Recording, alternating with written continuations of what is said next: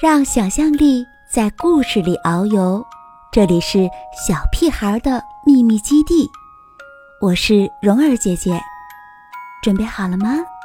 今天的故事开始了。大卫惹麻烦。大卫又来了，经历了被妈妈说不可以、被老师说不的成长经历。大卫似乎。并没有痛改前非，在这本书里继续发挥着超人能量。让我们来一起听一听，今天大卫又惹了什么麻烦呢？每次大卫惹了麻烦，他总是说：“不，这不是我的错。”大卫在客厅里玩起了滑板，一不小心他撞翻了桌子。桌子倒了下来，桌子上的台灯、书信全都掉在了地上。大卫也从滑板上摔倒在地上，疼得他哇哇大叫。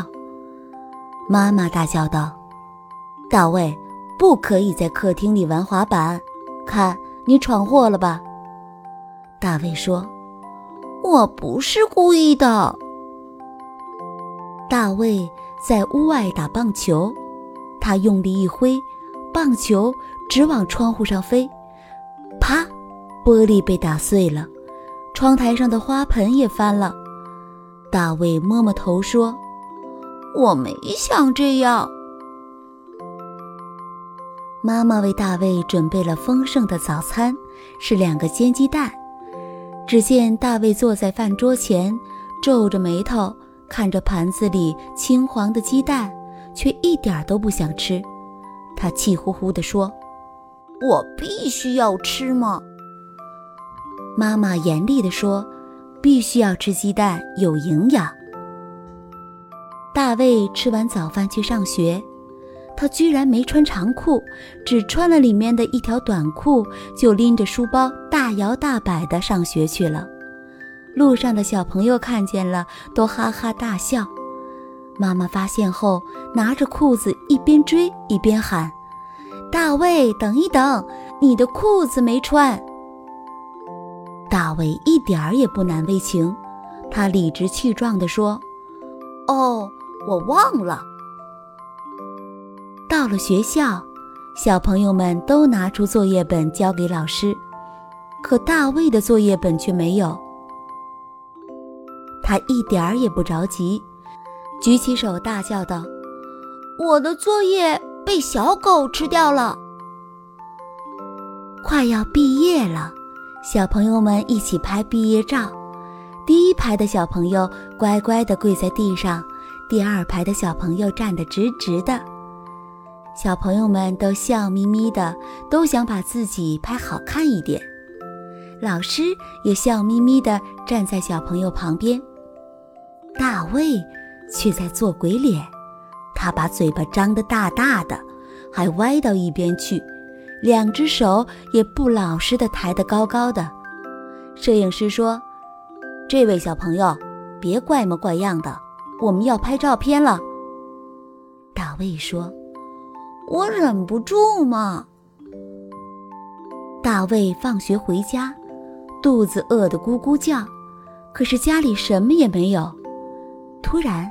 他发现桌子上有一袋美味的狗粮，他不管三七二十一，拿起狗粮就吃了起来，边吃边说：“真好吃，真香。”小狗看见了，汪汪大叫。大卫说：“我饿得受不了了嘛。”大卫吃饱了，和小猫玩了起来，他双手拽着猫的尾巴，使劲儿地拉着它。跪在地上，一边拽还一边大声喊：“我们玩拔河！”小猫喵喵地叫着。妈妈看见了，说：“不准拽小猫的尾巴。”大卫说：“可是小猫喜欢呢。”